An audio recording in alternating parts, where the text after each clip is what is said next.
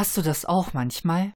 Gestern warst du noch mit deinem Freund joggen und ihr wart beide der Meinung, nichts hilft gegen miese Laune so gut wie täglich joggen an der frischen Luft. Und heute, heute guckst du zum Fenster raus und denkst dir, was soll diese ewige Sichhetzerei? Es ist doch viel besser, die Seele baumeln zu lassen. Vielleicht auch noch mit Schokolade.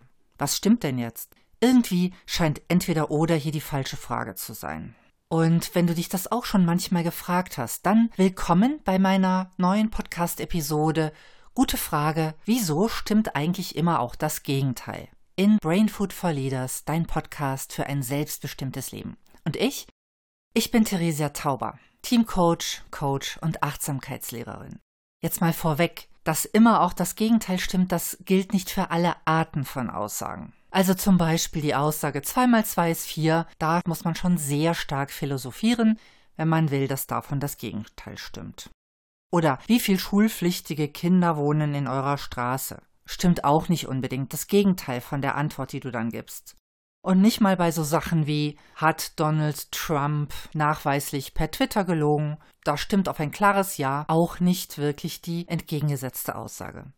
Diese Beobachtung, dass immer auch das Gegenteil stimmt, trifft vor allen Dingen für Sätze zu, die irgendwelche Handlungsempfehlungen nach sich ziehen, Sätze, die was mit Wertvorstellungen zu tun haben. Nimm mal die. Ernährung sollte auf jeden Fall moderat Fleisch beinhalten, sollte auf jeden Fall vegetarisch sein, sollte auf jeden Fall vegan sein. Bei Krankheiten wie MS Medikamente nehmen. Sich selbst und andere schonen oder sich selbst und andere fordern. Weihnachtsgeschenke eine Maschine mit Kaffeekapseln aus Alu oder lieber Siebträger? Tetrapack oder Glas? Trotz Beziehung alleine ein Jahr ins Ausland gehen, Studium oder Job.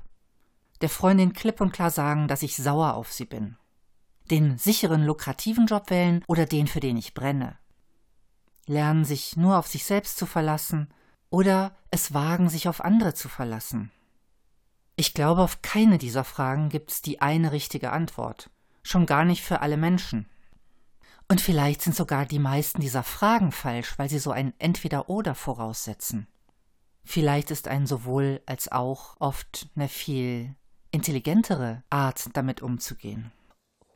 Naja, aber das mit diesem sowohl als auch funktioniert ja auch nur dann, solange ich drüber nachdenke. In dem Moment, wo ich handeln will, muss ich ja zumindest jetzt mich für eine Handlung entscheiden, die auf einer Antwort beruht. Verdammt, wie kriege ich raus, was jetzt richtig zu tun ist? Unsere Welt heute, die ist so verdammt komplex. Viele Antworten, die wir geben und guten Gewissens geben, die haben dann, wenn du ein bisschen genauer hinschaust, schon wieder ihre Schattenseiten, weil es andere Faktoren gibt, die noch mindestens genauso wichtig zu berücksichtigen wären. Zum Thema Umweltschutz habe ich dir da ein paar Beispiele angehängt in die Show Notes aus der Süddeutschen.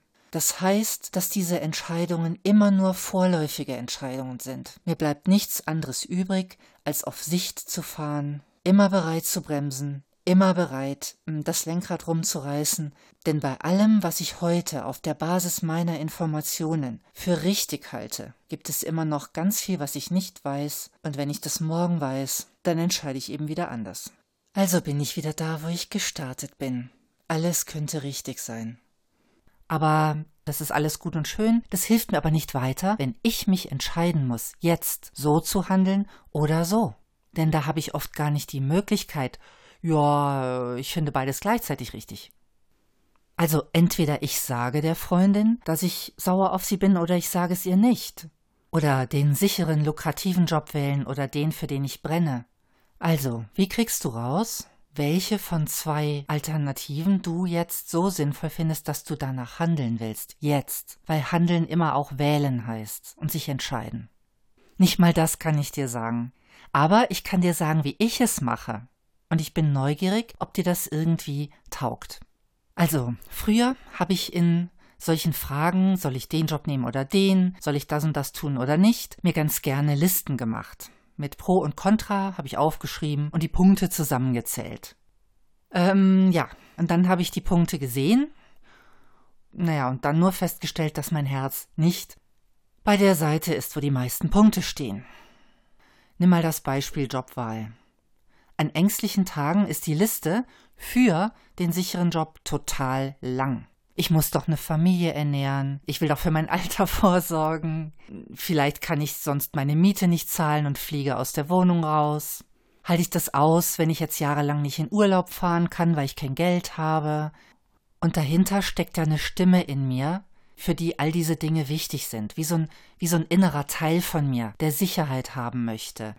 Ja, und dann kommen andere Tage, da wache ich auf und denke, wirklich? Diesen Job willst du wählen? Ja, bist du denn wahnsinnig? Aber so viel Urlaub kannst du gar nicht machen, wie du brauchst, um dich von diesem sicheren Job zu erholen und um wieder ein bisschen Leben in dein Herz zu bekommen. Das ist offensichtlich ein ganz anderer Teil in mir, ein Teil, der nach Sinn hungert. Und da gibt's nicht nur zwei Teile und auch nicht nur in mir, sondern in dir auch, denn auch du hast ja schon mal gesagt, soll ich, soll ich nicht, soll ich lieber so, soll ich lieber anders und hinter jedem soll ich steckt dann so ein innerer Persönlichkeitsteil, der bestimmte Wünsche und Bedürfnisse hat? Oder nimm das Beispiel von der Freundin, auf die ich sauer bin. Je nachdem, wie ich gerade drauf bin, dann könnten in mir die Stimmen besonders laut sein, die sagen, nee, du, bitte sag sie nicht. Du hast diese Freundin so gern und, und du möchtest sie nicht verletzen. Und wenn du da jetzt von anfängst, dann, oh, wer weiß, wo das hinführt. Und dann kann es wiederum sein, dass ich ihr in die Augen schaue und in mir ein ganz anderer Teil wach wird, der sagt, ich kann das wagen, unsere Beziehung hält das aus. Ich hab die so gern. Und ich habe sogar die Hoffnung, dass unsere Beziehung sogar noch besser wird wenn wir miteinander über das, was mir jetzt gerade auf der Seele liegt, gesprochen haben. Das ist eine Stimme, die traut mir und meiner Freundin eine ganze Menge zu. Also, verschiedene Stimmen in mir, in dir, reden mir ein, ich soll unbedingt dieses machen oder unbedingt jenes, und alle diese Stimmen können unheimlich viele gute Gründe anführen.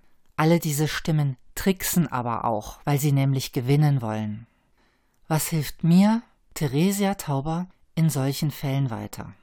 Das ist mal wieder Meditieren. Nicht irgendwas, sondern Achtsamkeitsmeditation.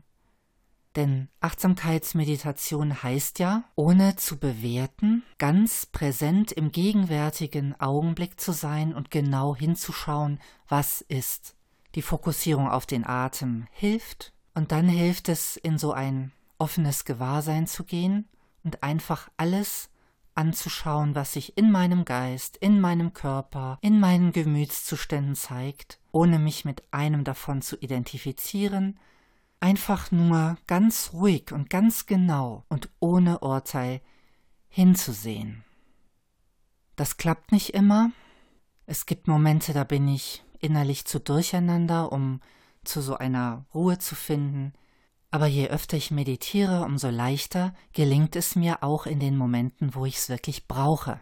Es geht bei Achtsamkeitsmeditation nicht primär um Entspannung, so um dieses kuschelige Gefühl oder so. Es geht darum, so wach und zugleich so ruhig zu sein, dass ich genau hinsehen kann und hinhören. Wohin? Naja, auf das, was gerade ansteht. Zum Beispiel die Situation, in der ich mich befinde, die Situation der Jobs, die Situation der Freundin, meine verschiedenen inneren Stimmen sowie von außen ansehen, feststellen, was die möchten, wovor sie Angst haben. Das heißt, meine Gefühle, meine Werte, meine momentanen Hoffnungen und Ängste, aber auch meine Ressourcen, welche Kräfte habe ich. Alles das ganz genau zu sehen, ohne irgendwie schön zu färben ohne zu rationalisieren, ja, wie man sagt. Die Situation und mich selbst so zu sehen, nicht wie ich es gerne hätte, sondern wie die Situation gerade ist und wie ich gerade bin. Wenn ich das tue, dann ist es oft so, dass es ganz ruhig und klar wird, so wie Wasser, wo vorher lauter Schlamm aufgewühlt war, wo ganz viele mit ihren Stöcken drin rumgerührt haben, und sobald dieser aufgerührte Schlamm sich setzt, weiß ich oft, was ich wirklich bereit bin zu tun. Ich sehe, was es mich kostet und ich sehe, ob es mir das wert ist. Denn darum geht's ja eigentlich immer. Bei einer Entscheidung, die du fällst, erreichst du etwas, was dir wertvoll ist und es kostet dich etwas, was dir möglicherweise auch wertvoll ist. Und dann kann ich hinterher zwar mit meinem Verstand immer noch sagen, auch die gegenteilige Entscheidung wäre in vieler Hinsicht sehr richtig gewesen, aber es wäre nicht meine gewesen. Tja, und das ist meine Antwort auf die Frage, verdammt, wieso stimmt eigentlich immer auch das Gegenteil? Und auf die viel entscheidendere Frage, wie soll ich mich denn dann entscheiden? Ich bin neugierig, was du damit anfängst, denn wenn immer auch das Gegenteil stimmt, dann stimmt ja natürlich auch das Gegenteil von dem, was ich gerade gesagt habe. Aber ich kann dich nur einladen, probier's doch einfach mal aus mit diesem achtsam meditieren, zur Ruhe kommen, in der Hoffnung, dass du dann vielleicht klarer siehst, wohin führt dich deine nächste Entscheidung, nur diese nächste. Und wenn du ausprobieren möchtest, dann habe ich hier in den Show Notes auch Links zu Meditationen, wo ich anleite. Viel Spaß. Deine Theresia.